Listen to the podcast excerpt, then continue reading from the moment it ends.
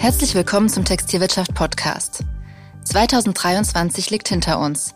Ein Jahr, in dem auch große Player in die Insolvenz rutschten. Aber auch ein Jahr, in dem andere widrigen Bedingungen zum Trotz gute Umsätze gemacht haben. Wie hat der deutsche Modehandel dieses Jahr im Schnitt abgeschlossen? Alle Zahlen und Fakten dazu hat meine Kollegin Assisa Freutel. Mein Name ist Charlotte Schnitzspahn. Hallo Assisa, schön, dass ich dich erneut in unserem kleinen Podcast-Studio in Frankfurt begrüßen darf. Wir haben ja schon im Sommer zusammengesessen, um über das Halbjahr 2023 zu sprechen. Jetzt bist du wieder hier mit einem Stapel Papiere vor dir und äh, wir blicken gemeinsam auf das gesamte Jahr zurück. Mit welchem Ergebnis ist der deutsche Modehandel denn verglichen mit dem Vorjahr aus 2023 rausgegangen? Da gehen wir gleich mal sozusagen mitten rein. Erstmal vielen Dank für die erneute Einladung.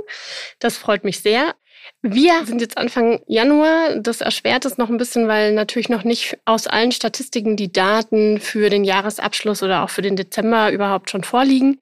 Von daher ist es für den Gesamtmarkt etwas schwierig, schon eine finale Zahl zu nennen. Der TV-Test Club, das teilnehmerstärkste stationäre Panel, hat aber schon den Abschluss geschafft sozusagen und meldet für das jetzt zu Ende gegangene Jahr ein Plus von 6 Prozent auf einer Vorlage von 9 Prozent aus dem Jahr 2022. Was uns jetzt eben aber noch fehlt, ist zum Beispiel die Zahlen aus dem Online-Modehandel.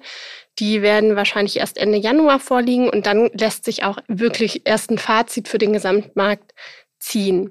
Beim Gesamtmarkt, wenn man sich jetzt so die Zahlen der letzten Monate oder auch im Verlauf des Jahres anguckt, also per Ende Oktober hatte zum Beispiel das Statistische Bundesamt für den Einzelhandel mit Bekleidung ein aufgelaufenes Plus von 3,7 Prozent gemeldet. Jetzt wissen wir, glaube ich, alle, dass der November und der Dezember auch nicht so ganz optimal gelaufen sind für den Modeeinzelhandel. Von daher kann es da vielleicht auch noch eine kleinere Korrektur eher nach unten geben, aber auch das müssen wir noch einen Moment abwarten. Das Kaufverhalten der Menschen wird ja auch von dem beeinflusst, was um sie herum passiert. Corona hat 2023 nur noch eine untergeordnete Rolle gespielt. Dennoch befinden wir uns in einer Zeit der Multikrisen. Von Kriegen über Preissteigerungen bis hin zu Klimakatastrophen. Was hat deiner Meinung nach den Modekonsum am stärksten beeinflusst? Das ist natürlich ähm, eine schwierige Frage, aber auch eine sehr wichtige Frage für den Markt. Ich glaube, gerade in Bezug auf den Konsum ist natürlich die Inflation, die 2023 dann zwar so in der zweiten Jahreshälfte dann deutlich nachgelassen hat, aber dennoch einfach immer noch im Vergleich zu den ganzen Vorjahren verhältnismäßig hoch war, glaube ich, schon der entscheidende Punkt gewesen, wie Menschen auch eingekauft haben. Und das ist auch das, was wir so in den ganzen Händlerbefragungen eigentlich auch gesehen haben, dass so dieses Thema was können sich eigentlich meine Käuferinnen und Käufer noch leisten, dass das natürlich schon eins der entscheidenden ist und man da auch die Unterschiede so zum Beispiel in den Märkten sieht. Dass natürlich die Käufergruppen, die eher über ein höheres Haushaltseinkommen verfügen und auch vielleicht gesagt haben, mich tangieren diese Preiserhöhungen gar nicht so stark oder ich muss deswegen meinen Konsum jetzt nicht irgendwie anpassen, dass die natürlich dann auch ihren Modekonsum jetzt nicht so stark angepasst haben, ist ja relativ nachvollziehbar. Und genauso, dass natürlich die Haushalte, die jetzt wirklich auch schon bei Lebensmitteln anfangen müssen zu sparen, dass die dann vielleicht auch ganz auf den Modekonsum verzichten, wie wir es auch in einigen Märkten auch gesehen haben, ist auch nachvollziehbar. Also von daher würde ich sagen, direkt auf den Modekonsum hat natürlich die Inflation schon den höchsten Einfluss selbst, obwohl auch die Reallöhne auch in der zweiten Jahreshälfte durch höhere Tarifabschlüsse etc. auch wieder gestiegen sind. Aber natürlich hat auch auf die Konsumstimmung insgesamt die gesamten weltpolitischen, konjunkturellen Rahmenbedingungen auch Einfluss. Also wir haben auch unsere Händler mal gefragt ähm, im TV-Testclub zum Ende des Jahres, wie haben sich eigentlich so diese ähm, ganzen Punkte entwickelt? Und die haben sehr deutlich gesagt, gerade das Konsumklima für Textilien und Bekleidung hat sich deutlich verschlechtert 2023. Also es haben vier von fünf so gesehen und auch, dass die gesamtwirtschaftliche Entwicklung eben sich negativ auch auswirkt auf die Konsumstimmung und auch ihr Geschäft. Also das sieht man auf alle Fälle. Mhm. Und welche Rolle spielt das Wetter, das ja da auch immer mal wieder ins Feld geführt wird tatsächlich? Also das muss ich sagen, das war auch für mich jetzt nach diesen Corona-Jahren im Prinzip, wo es ja sehr stark auch in der Umsatzberichterstattung um Inzidenzen, wer sich noch erinnert, oder sonstige Maßnahmen ging. Das war schon relativ eindrücklich, dass das dieses Jahr zum Teil ziemlich entscheidend war. Also glaube, wir können uns alle an den September erinnern, der ja wunderschön sonnig und warm noch war, aber natürlich überhaupt nicht zu der Ware, die im Modehandel gerade angekommen ist sozusagen und Käufer gesucht hat, gepasst hat. Und da sehen wir auch, also das war auch in diesem Jahr im stationären Einzelhandel wirklich der schwächste Monat. Und da haben wir auch Wochen, wo wir teilweise bei 20 Prozent unter dem Vorjahr gelegen haben. Und das hat aber ganz klar mit dem Wetter zu tun. Und auch jetzt muss man ja sehen, der Dezember zwar am Anfang mit dem Schneeeinbruch, aber dann danach eigentlich auch zu mild und auch zu nass jetzt letztendlich, dass es da schon wieder größere Veränderungen gab und die man wahrscheinlich jetzt auch in die Zukunft mit bedenken muss. Jetzt hast du schon den September und den Dezember, die außergewöhnlich waren, angesprochen. Wie hat sich das alles, was wir bisher besprochen haben, generell auf die Entwicklung des ganzen Jahres ausgewirkt? Also wie hat der Modehandel in den einzelnen Quartalen abgeschnitten? Also gerade bei der Quartalsbeobachtung sozusagen sieht man ziemlich deutlich, da waren zum Jahresbeginn hat man noch die letzten Ausläufer wirklich der Corona-Beschränkungen gesehen. Wir hatten Anfang 2022 galten noch Einschränkungen, äh, Maskenpflicht etc. Und da war der stationäre Handel noch ziemlich stark unter Druck, was eben auch dazu geführt hat, dass wir dann wiederum relativ niedrige Vorlagen hatten. Und das haben wir jetzt eben im ersten Quartal gesehen. Also fürs erste Quartal hat äh, der TV Test Club ein Plus von 26 Prozent gemeldet. Und dieser Zuwachs hat sich dann so ein bisschen abgeflacht. Also das zweite Quartal waren dann noch plus 10 Prozent. Im dritten Quartal haben wir auch ein Minus verzeichnen müssen, was natürlich auch mit dem sehr schwachen September einfach zu tun hat. Und für das vierte Quartal haben wir jetzt immerhin einen Pari-Abschluss gezeigt. Diese kleine Abflachung oder diese Korrektur, finde ich, ist aber eigentlich durchaus auch positiv zu sehen, weil es eben auch noch mal stärker zeigt, wie stark sich jetzt auch einfach die einzelne Handelsstruktur wieder normalisiert. Also, dass man eben wieder normal einkaufen geht und dass wir auch jetzt wirklich wieder zumindest aus dieser Corona-Problematik wirklich rausgekommen sind. Mhm. Also das sind ja dann auch so Entwicklungen, die ein Stück weit erwartbar waren in dem Zusammenhang mit Corona. Was hat dich denn am meisten überrascht, wenn du jetzt so auf das Jahr zurückblickst? Also ich glaube sicherlich dieses Thema der Wetterfühligkeit der Branche, ähm, wie stark das dann doch ausgeprägt ist und auch natürlich der Wetterextrem. Also das ist ja auch, ich meine, auch Meteorologen sagen, es war eins der, oder ich glaube, das wärmste Jahr seit äh, Beginn der Aufzeichnung. Und das hat natürlich schon einfach Einfluss auf den Bedarf und damit auf den Konsum, weil wir auch im ganzen Jahr jetzt gesehen haben, dass der Bedarfskauf wieder eine größere Rolle spielt. Also man guckt wirklich zum einen, was kann ich jetzt schon anziehen? Und was brauche ich auch wirklich? Also auch wenn es natürlich schon auch die Kunden gibt, die sagen, ich muss immer ganz up-to-date dabei sein, gibt es eben doch auch viele, die sich vielleicht doch auch in den Folgen auch von Corona, auch das, äh, was brauche ich eigentlich wirklich oder ich habe so viel, dann doch ihr Einkaufsverhalten angepasst haben. Also wir haben auch im Jahresverlauf Gespräche mit Konsumentinnen geführt, wo das zum Beispiel ganz deutlich wurde, dass man viel stärker wieder auch danach guckt, brauche ich das wirklich? Brauche ich das jetzt wirklich? Weil auch natürlich die Kunden gelernt haben, dass viele Dinge lange verfügbar sind also, dass wirklich die Gefahr besteht, ich bekomme das jetzt nicht mehr. Da haben, glaube ich, alle gelernt, dass das nicht vorhanden ist. Das ist das eine, also diese hohe Wetterabhängigkeit. Das andere ist natürlich so die Diskrepanz zwischen der Entwicklung im Prinzip im stationären Modehandel und im Online-Modehandel, dass man eben da, das hatte sich ja schon Ende 2022 so ein bisschen abgezeichnet, also als sich wirklich die Verkaufssituation normalisiert hat, als die Menschen auch wieder entspannter vielleicht auch in den stationären Einzelhandel gegangen sind. Dass sich das aber so stark fortführt, auch in diesem Jahr, ähm, fand ich jetzt auch überraschend weil man ja schon auch gedacht hat, es gab ja auch viele Vorteile im Onlinehandel, die viele gesehen haben. Natürlich muss man da auch sagen, also wir haben zum Beispiel aus den Zahlen vom BVH sieht man sehr deutlich, dass im Prinzip während der stationäre Handel im ersten Quartal 26 Prozent zugelegt hat, haben halt die Online-Modeausgaben sind fast um mehr als ein Fünftel zurückgegangen. Aber auch da muss man natürlich sich auch immer die Vorlagensituation angucken. Aber dennoch ist da eben eine große Diskrepanz zu sehen. Also das eine Quartal hattest du ja jetzt genannt. Ist es dann auch mit den Verschiebungen so weitergegangen oder wie hat sich das dann weiterentwickelt? Also tatsächlich ist es so, dass während es im stationären Handel ja so eine leichte Anpassung ans Vorjahr gab, also im zweiten Quartal haben wir noch einen starken Zuwachs gesehen, aber das hat sich dann auch abgeschwächt dass die Zahlen vom BVH auch für das zweite und auch für das dritte Quartal zweistellig rückläufig sind. Also zum Beispiel im dritten Quartal ist dieser Online-Warenumsatz äh, für Bekleidung um 18 Prozent zurückgegangen im Vergleich zum Vorjahr. Hier ist jetzt auch die Problematik, dass uns die Zahlen für das Gesamtjahr noch nicht vorliegen und auch noch nicht fürs vierte Quartal. Aber selbst wenn der Rückgang jetzt im vierten Quartal nicht so dramatisch gewesen ist wie in den Quartalen zuvor, wird es auf Jahressicht aber trotzdem ein Minusjahr sein für den Online-Bekleidungshandel. Mhm. Das ist ja schon bemerkenswert. Auf alle Fälle. Wie ist das Verhältnis zwischen dem Umsatzwachstum und den verkauften Stückzahlen jetzt mal über die Kanäle hinweg? Die Schwierigkeit in diesem Jahr ist ja ganz klar einfach durch die Preissteigerung. Also natürlich sind die Preise für Mode jetzt nicht so stark gestiegen, wie wir das bei anderen Produktgruppen gesehen haben, wie jetzt äh, Butter oder Energie oder ähnliches. Also die sind nicht unbedingt zweistellig. Aber wir haben eben auch über die letzten Monate auch gesehen, dass die Preise durchaus gestiegen sind und auch in dem Moment sozusagen, wo die Inflationsrate insgesamt sich leicht schon wieder abgeschwächt hat, ist dieser Trend erhalten geblieben für die Modepreise. Also von daher muss man auch da ziemlich ähm, deutlich unterscheiden zwischen den realen und den nominalen Preisen, wenn man auch die Umsätze bewertet.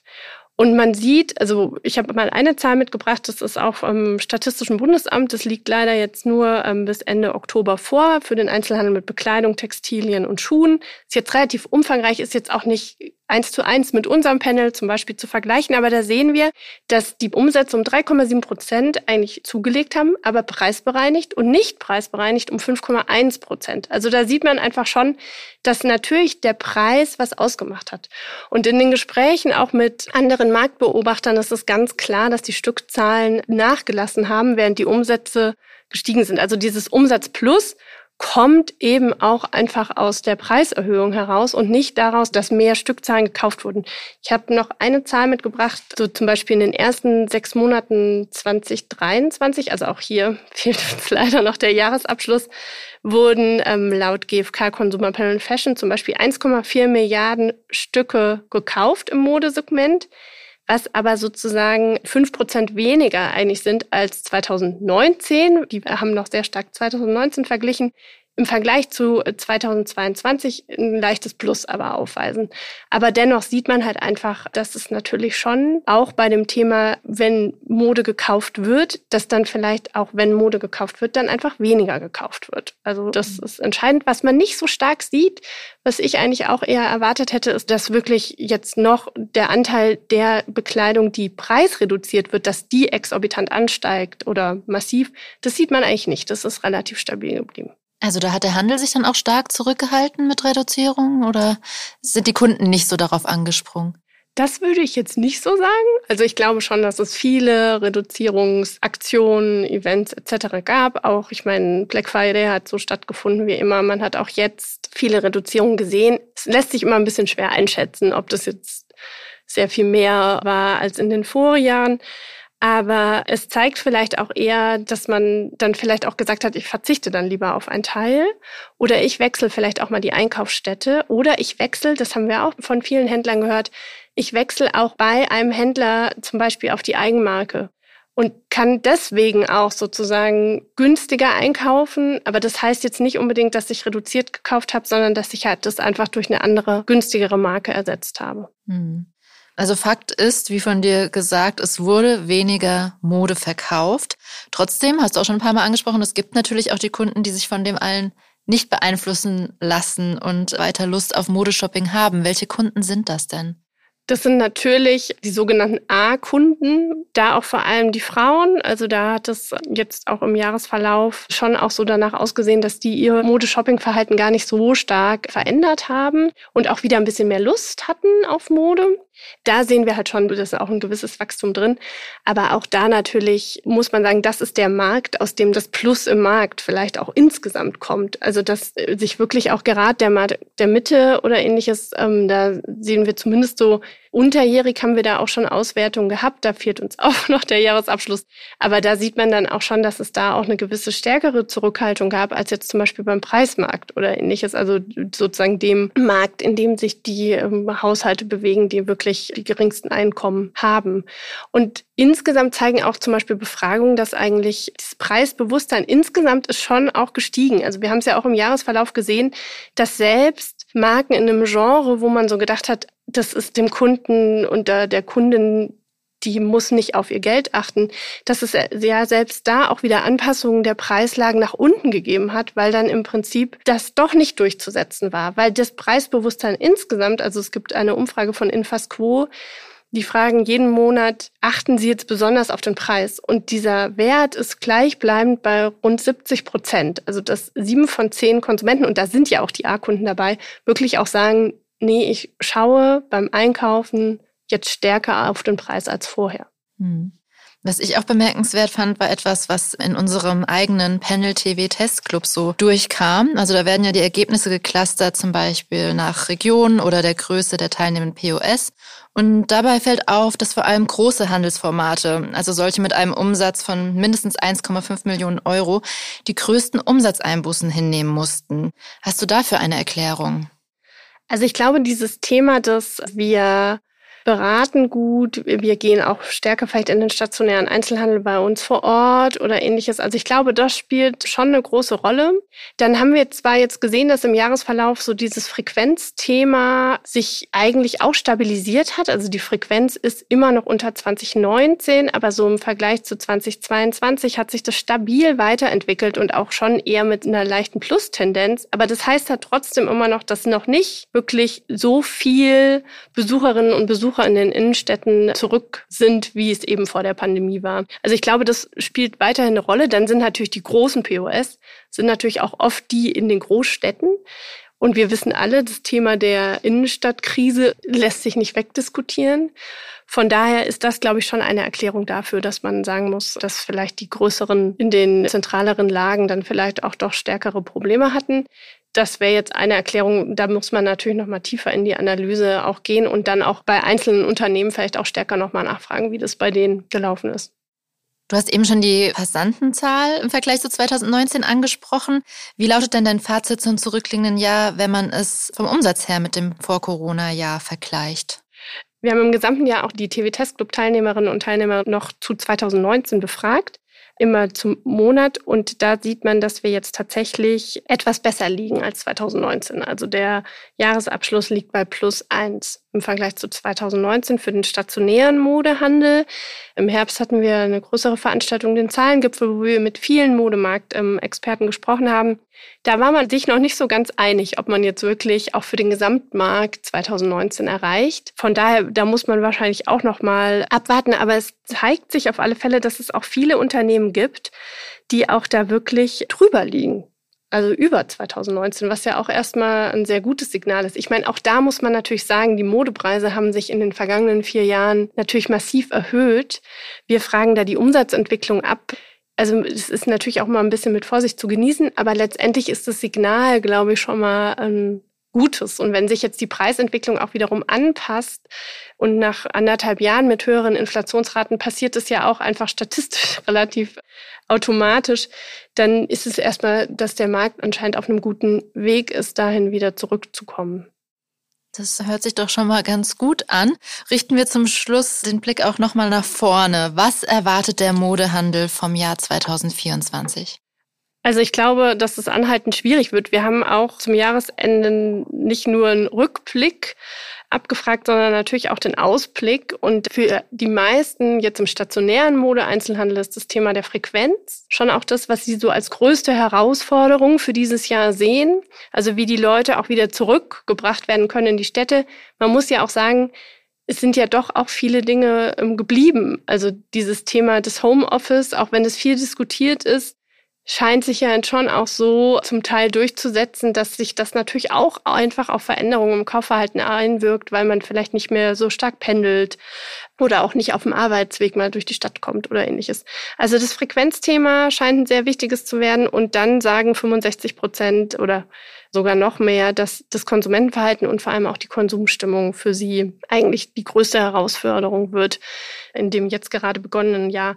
Ich glaube, das trifft es auch ganz gut, weil man auch wirklich tatsächlich bei dem Thema der Konsumstimmung, die ja auch immer so ein bisschen als Barometer genommen wird, auch eher so in die Zukunft gerichtet, weil da wird ja auch stark danach gefragt, wie ist Ihre Konjunkturerwartung, was erwarten Sie von Ihrem eigenen Einkommen etc. Die Konsumstimmung war dieses Jahr relativ volatil, aber eher schon immer, dass sie sich eingetrübt hat, was man jetzt ja auch gerade mit dem anhaltenden Krieg in der Ukraine oder jetzt der Eskalationen im Gazastreifen oder ähnlichem, wo man ja auch echt sagen muss, das äh, hat auch eine Belastung. Dazu kommt dann vielleicht auch die politischen Rahmenbedingungen, wo auch die Händler sagen, dass sie da eben auch mit Sorge drauf blicken, wie sich das weiterentwickelt. Wir werden auf jeden Fall auch weiter darauf blicken, wie sich alles entwickelt und da auch weiterhin regelmäßig Updates geben mit unseren wöchentlichen Testclub-Zahlen oder dann eben auch wieder hier im Podcast. Danke, Aziza, dass du uns hier schon mal so eine Zusammenfassung des Jahres gegeben hast, soweit das jetzt schon möglich ist. Sehr gerne, vielen Dank. Das war meine Kollegin Assisa Freutel. Und das war der Textilwirtschaft Podcast. Weitere Details dazu, wie das Jahr 2023 im deutschen Modehandel lief, können Sie auch in der aktuellen Ausgabe der Textilwirtschaft lesen. Mein Name ist Charlotte Schnitzspahn und ich möchte die Gelegenheit nutzen, mich an dieser Stelle von Ihnen zu verabschieden. Das war meine letzte Podcast-Folge, bevor es für mich in den Mutterschutz geht. Ich wünsche Ihnen für das Jahr 2024 viel Zuversicht und Erfolg und freue mich schon darauf, 2025 wieder mit vielen spannenden Gesprächspartnerinnen und Partnern hier zusammenzukommen. Vielen Dank fürs Zuhören.